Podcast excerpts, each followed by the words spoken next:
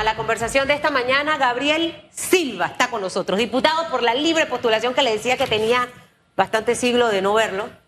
Bueno, siglo por decir. Yo sí lo veo a ustedes todas las mañanas y los escucho. Eh, y a Félix lo veo siempre en la Y ya cambió de look porque ahora es otro estilo de camisa. Antes eran guayaberas, yo me acuerdo.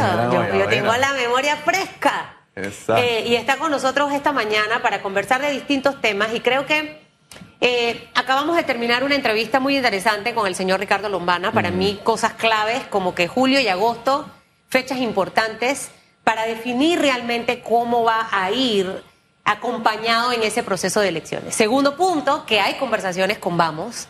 Usted pertenece a la coalición, todavía no hay nada definido y obviamente aquí la intención sería apoyar una candidatura presidencial. Lo cierto es, señor Gabriel Silva, que la papeleta no puede tener ocho, ocho fotos, porque esto va a ser pastel, cuando usted está partiendo el pastel pedacito a pedacito. Y eh, los que en realidad tienen el objetivo de que por Panamá, mejores días y todo, ¿hasta dónde están dispuestos a ser humildes? Bajarse del bus y enfocarse en cumplir esas propuestas para eliminar clientelismo, corrupción y demás. Eh, ¿Cuán avanzadas están esas conversaciones y las posibilidades que hay? Porque hasta ahora no hay ninguna figura presidencial. Ahí se medio que se sonríe. Buenos días, señor Silva. Buenos días, buenos días a todos los que nos sintonizan. De verdad que es un gusto poder compartir con ustedes. Yo quiero empezar explicando por qué surge Vamos, para luego responder tu pregunta, que es una pregunta válida y necesaria. Vamos surge para apoyar a candidatos a diputados, a representantes de corregimiento y a alcaldes. Nosotros no surgimos como un grupo de independientes para apoyar un candidato presidencial. Nuestro objetivo está, y siempre lo va a estar como prioridad, apoyar a candidatos independientes, a diputados, alcaldes y representantes. ¿Por qué? Históricamente hemos visto que las campañas políticas se enfocan en la presidencia, que por supuesto que es importante. Pero cuando vemos lo que pasa en la Asamblea Nacional, cuando vemos lo que pasa en las juntas comunales y en las alcaldías, yo creo que el país tiene que subir la alerta y darse cuenta que también en las elecciones tenemos que elegir a buenos gobernantes para estos cargos también. Porque el cambio no solamente tiene que ir de arriba hacia abajo, es decir, de presidencia hacia abajo, sino de abajo, de las juntas comunales, que están cerca de las personas, desde la Asamblea Nacional, que hacen las políticas públicas y desde las alcaldías, tiene que venir ese cambio. Y por eso decidimos enfocarnos en estos tres aspectos. Ya después de un año de haber lanzado el esfuerzo, tenemos más de 200 mil firmas, 95% de nuestra oferta electoral, es decir, más de 100 candidatos ya están por salir en la papeleta en las próximas elecciones y lo hemos hecho, y quiero enfatizar aquí, sin clientelismo, sin pagarle a las personas por firmas, y lo estamos haciendo puerta por puerta sin una maquinaria financiera detrás. Obviamente una candidatura presidencial es importante. No podemos pretender y decir, no, que solamente con juntas comunales, diputaciones y alcaldías el país va a salir adelante. Por supuesto que la presidencia de la República de Panamá es importante. Y nosotros, y por lo menos este diputado, estoy seguro que muchos de vamos lo compartirán, tenemos esa incógnita de qué hacer hacia futuro. Porque es una responsabilidad que tenemos porque todos tenemos que salir a votar. Y votar por un presidente, nos gusta la oferta o no, debemos ir a votar. Pero en la coalición Vamos tenemos algo claro. Nosotros no nos vamos a aliar con absolutamente nadie si no hay propuestas, acciones y recorridos que sean consistentes con los principios de nosotros. ¿Cuáles son esos principios? La ciudadanía los ha visto en la Asamblea Nacional, por medio del diputado Juan Diego Vázquez y mi persona. Iniciativas anticorrupción, temas de transparencia, luchar contra el clientelismo, luchar en contra de la improvisación, luchar en contra de la politización de las instituciones públicas y buscar servicios públicos de excelencia. Los candidatos que verdaderamente se puedan suscribir a nuestra propuesta electoral, que la vamos a publicar en su momento y la estamos construyendo, entonces son candidatos que realmente podemos nosotros considerar algún tipo de trabajo en equipo. Pero por ahora, nosotros pensamos que es demasiado prematuro. ¿Por qué? Ninguno de los candidatos presidenciales hoy que están saliendo en los medios, que están caminando como deben hacerlo, es candidato oficial. Todavía todos tienen que ir a unas primarias o van a tener sus procesos internos de decisión, pero ninguno es candidato presidencial. Y lo penoso es que la gran mayoría de ellos, que muchos ya están en primarias, no están presentando propuestas para el país. Entonces, para nosotros, aliarnos en, este momento con quien sea, sin propuestas de promedio sería una irresponsabilidad. Nosotros queremos que haya un fundamento, hagan propuestas públicas y hagan, se den compromisos con la ciudadanía antes de formalizar cualquier tipo de alianza. Pero también hay que ser claros. Aquellos candidatos a presidencia, no estamos muy observantes de lo que está sucediendo. ¿Por qué? Porque vemos candidatos a la presidencia que están caminando a la izquierda y a la derecha con personas condenadas, con personas que han creado y promulgado el clientelismo político y que sabemos que eso no es lo que necesita Panamá. Y ese tipo de personas, ese tipo de candidatos son candidatos que no van a terminar trabajando con nosotros. Porque nosotros estamos en contra del Estado clientelista. ¿Y con quienes sí pudieran? Y si, y si Lombana, Ricardo Lombana puede ser una figura, ya que él anunció de que están en conversación en este momento. O sea, tenemos al señor Ricardo Lombana, tenemos al señor Martín Torrijos, tenemos al señor Ricardo Martinelli, tenemos al señor Rómulo Rux, tenemos al señor José Blandón. Eh, y obviamente la figura que salga del Partido Revolucionario Democrático y la figura o las figuras que al final queden con los tres de la libre postulación en el tema de las firmas. Estaríamos hablando ahorita de nueve personas. Eh, eh, las probabilidades, porque al final uno sabe con quién sí y con quién no puede avanzar conversación. Y si con Lombana están en avance.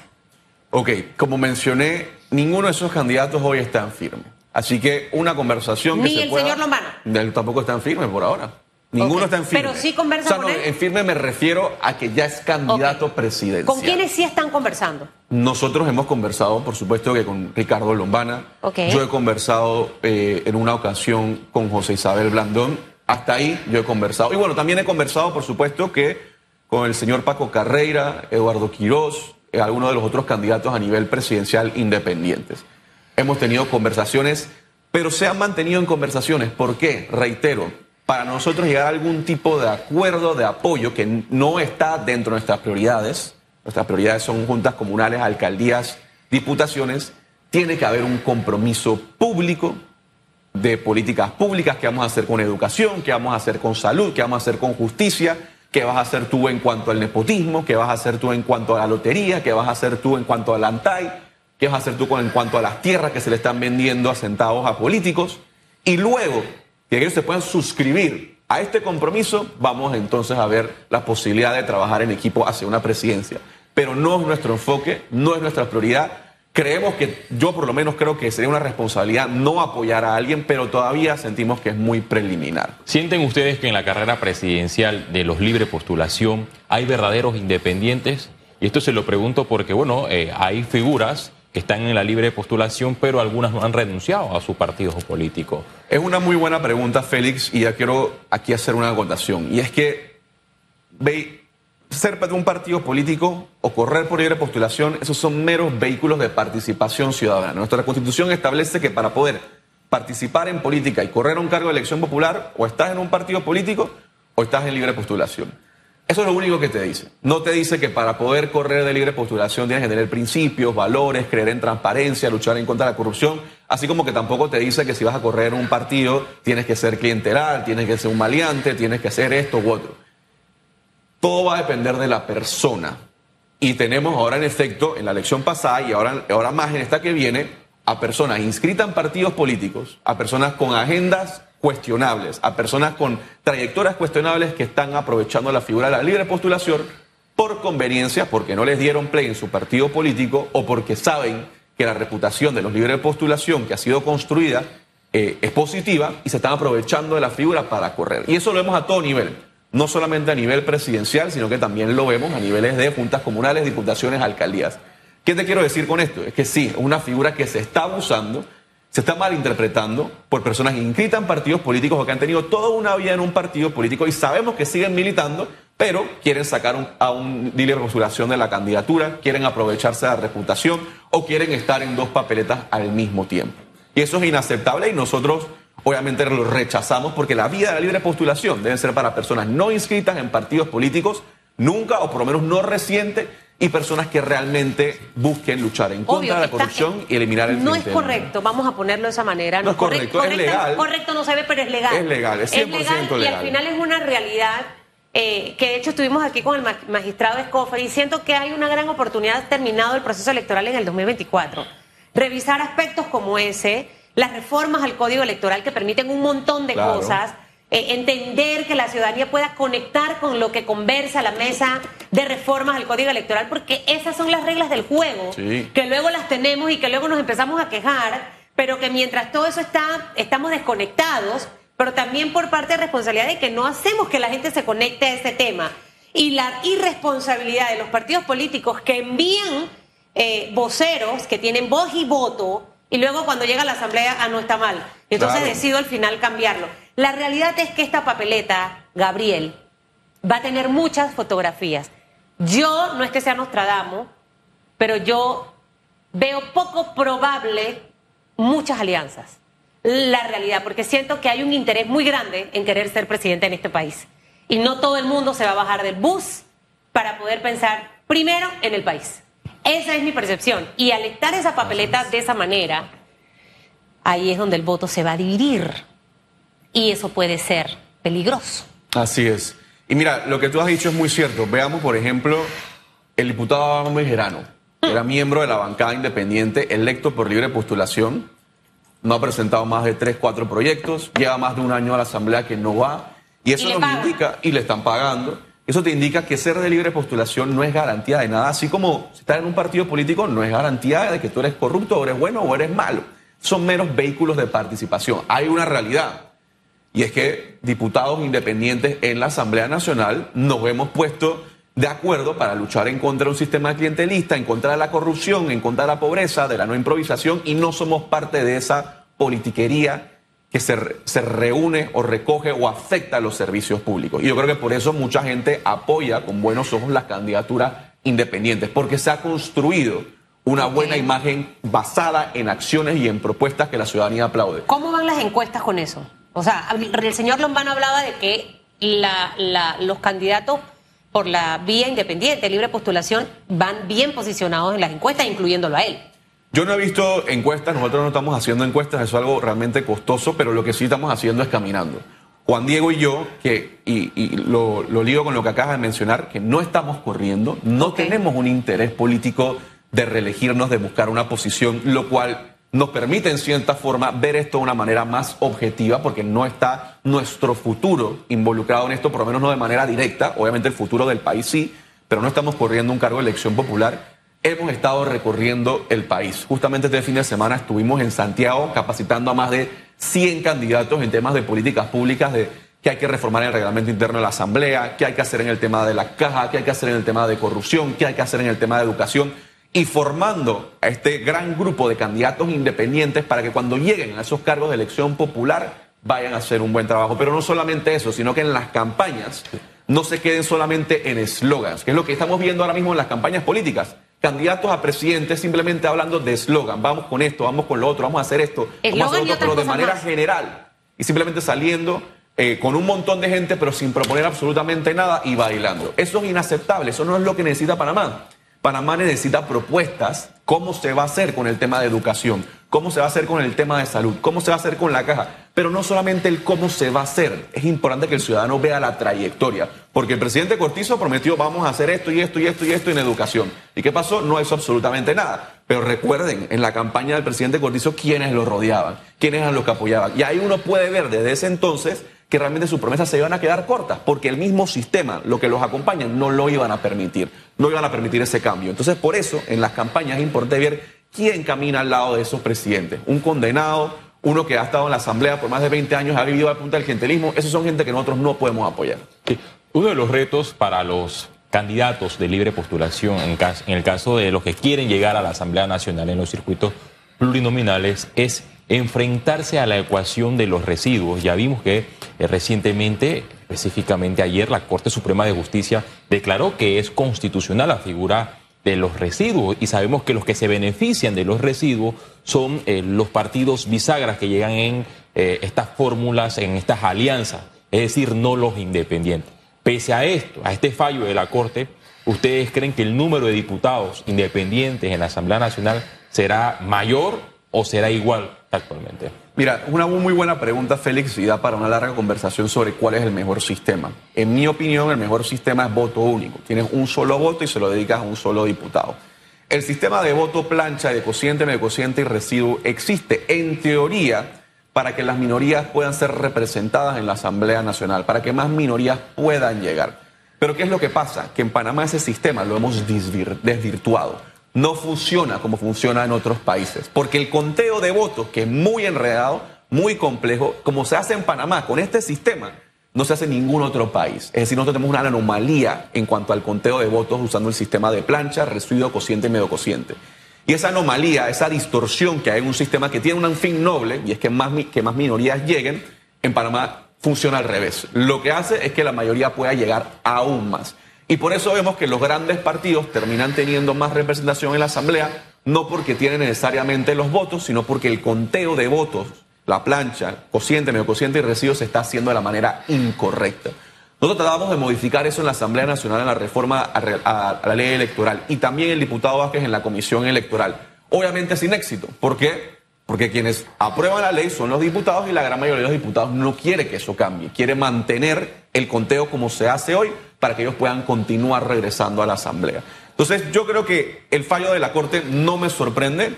No me sorprende que la Corte decida que es constitucional pero al final lo que nosotros estamos haciendo en Vamos es aprovechar este sistema para postular candidatos en conjunto y que la ciudadanía pueda elegir cinco independientes en un circuito, no solamente uno, cinco independientes. Ojo, nosotros tratamos de cambiar eso y que sea voto único, pero viendo que las reglas no se pueden cambiar, vamos a aprovechar y a ofrecerle al electorado cinco diputados independientes. ¿Por qué? El diputado Juan Diego Vázquez, por ejemplo, en la elección anterior sacó más de 37 mil votos, el diputado más votado y más joven a nivel nacional. Si él hubiera corrido con otro diputado independiente en su lista, otro candidato, no solamente hubiera salido Juan Diego en San Miguelito, hubiera salido Juan Diego y quizás uno o hasta dos diputados independientes más. Entonces, es un sistema que está mal diseñado en Panamá, que hay que cambiar, que hemos intentado cambiar, pero para las próximas elecciones se va a dar y vamos a tratar de utilizarlo para que más independientes lleguen. Usted eh, señaló que Vamos se creó para llevar a, los independientes a los cargos de representantes, alcaldes y diputados, no para presidente de la República. Pero me llama la atención que en la comuna capitalina no hay ningún precandidato de la nómina Vamos. ¿Esto a qué se debe? A una sencilla razón, eh, Félix, y es que después de la candidatura a la presidencia, la segunda candidatura más grande, más compleja, más costosa, más abarcadora es la del alcalde de la ciudad de Panamá. Son más de medio millón de votos, millones de personas, es un proyecto grande, enorme, es probablemente la ciudad más importante de Centroamérica. Y yo creo que eso hay que verlo con mucho detalle, con mucho cuidado, cuáles son las propuestas, cuáles son los planes, cuáles son los perfiles. Y como dije, una, una campaña realmente costosa y nosotros en Vamos ya tenemos un gran proyecto, que son 100 candidatos a nivel nacional. Tenemos inclusive una candidata a la alcaldía de San Miguelito, que también es un gran proyecto. Así que sentimos en su momento que apoyar una candidatura a alcalde de la ciudad de Panamá iba a, abarcar demasiado enfoque, demasiado recurso, demasiado tiempo en una sola candidatura, desvirtuando o afectando las otras candidaturas ¿Y ya que no apoyamos cabe la posibilidad de que a nivel figura? nacional. O, estamos, o, pudiera haber, si encuentran a alguien o no. No estamos buscando, nosotros tenemos una buena relación con el diputado Brose, que está buscando firmas, va de primero, hemos compartido varias luchas en la Asamblea Nacional, pero en este momento no es que lo estemos respaldando ni apoyando como coalición Vamos. Quizás en su momento a nivel independiente podremos tener una conversación con él si la coalición lo decide De hacer. aquí a agosto saben con quién van a, a figura presidencial, eso sí. O Como antes. te dije, no tenemos Pero tiene que ser rápido, Gabriel, porque al final el tiempo pasa y hay varias campañas corriendo y, y el tema del marketing juega un papel fundamental. Y usted que caminó, usted sabe de lo que le hablo. Hay que estar ahí como en la gota porque si no el tiempo pasa. Ahora, la asamblea ya regresa en julio y antes que se vaya, eh, muchos proyectos que quedaron pendientes y ese desempeño, el último año de los diputados. A ver qué pasa, qué ocurre. Y no sé si vamos a ver realmente un cambio porque la mayoría va a estar buscando los votos en la calle. Lastimosamente yo concuerdo contigo y es que el último año de cualquier gobierno se ha enfocado en que los candidatos no van a trabajar, los diputados no van a trabajar y se enfocan en ir a buscar votos. Yo tengo poca esperanza, lastimosamente, en el último año de la Asamblea Nacional. Temas pendientes hay un montón, y no solamente de este último año, sino hace- hace cuatro años. Por ejemplo, reformas profundas del sistema educativo. La propuesta número uno del presidente Cortizo. Vamos a cambiar la educación, las tres gobiernos de educación. No han presentado ninguna reforma profunda al sistema educativo. Han presentado diferentes parches que puede ser que ayuden un poco, pero las reformas y las transformaciones profundas en el sistema educativo no se han presentado por el órgano ejecutivo, no se han presentado por parte de la bancada mayoritaria. Nosotros como bancada independiente hemos presentado y no se han discutido. Así que un tema pendiente eh, y grave y urgente es el, el, tema de educación que no se ha avanzado y no creo lastimosamente que se avance en este último año porque esa reforma educativa se tuvo que haber hecho en el primer año cuando el presidente... Ni el tenía- reglamento interno tampoco eso va a Tampoco creo que se vaya- Extinción de dominio, Tampoco creo que se vaya a discutir el reglamento interno. Ha sido una promesa que todos los presidentes de la Asamblea Nacional han dicho que van a hacer. Se ha subido a segundo debate, primer debate, su comisión le han dado vueltas, comités, reuniones, no se ha aprobado, no ha existido la voluntad. Y extinción de dominio, bueno, va a depender de si el Ministerio de Seguridad vuelve a presentar una iniciativa. Yo lo veo bastante complicado, bastante difícil que pueda reunir en esta ocasión los votos. Eh, pero así como nosotros tuvimos en ese momento, votamos a favor, fuimos constructivos y propositivos con el proyecto para mejorarlo.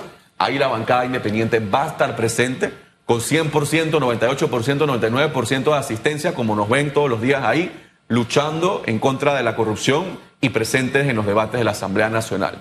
Luego de, de ese rechazo y archivo en la Asamblea Nacional, en segundo debate específicamente eh, del proyecto de ley de extinción de dominio, el diputado panameñista Luis Ernesto Carles señaló en este programa que paralelo al debate, que dicho sea de paso fue extenso porque eh, los diputados no llegaron específicamente ese día a, a sesionar, no, no existió el, el quórum para la aprobación se dio una reunión en la Comisión de Presupuesto entre el, procurador Caraballo, el ministro de Seguridad y los diputados del Partido Revolucionario Democrático que estaban en contra de este proyecto de ley.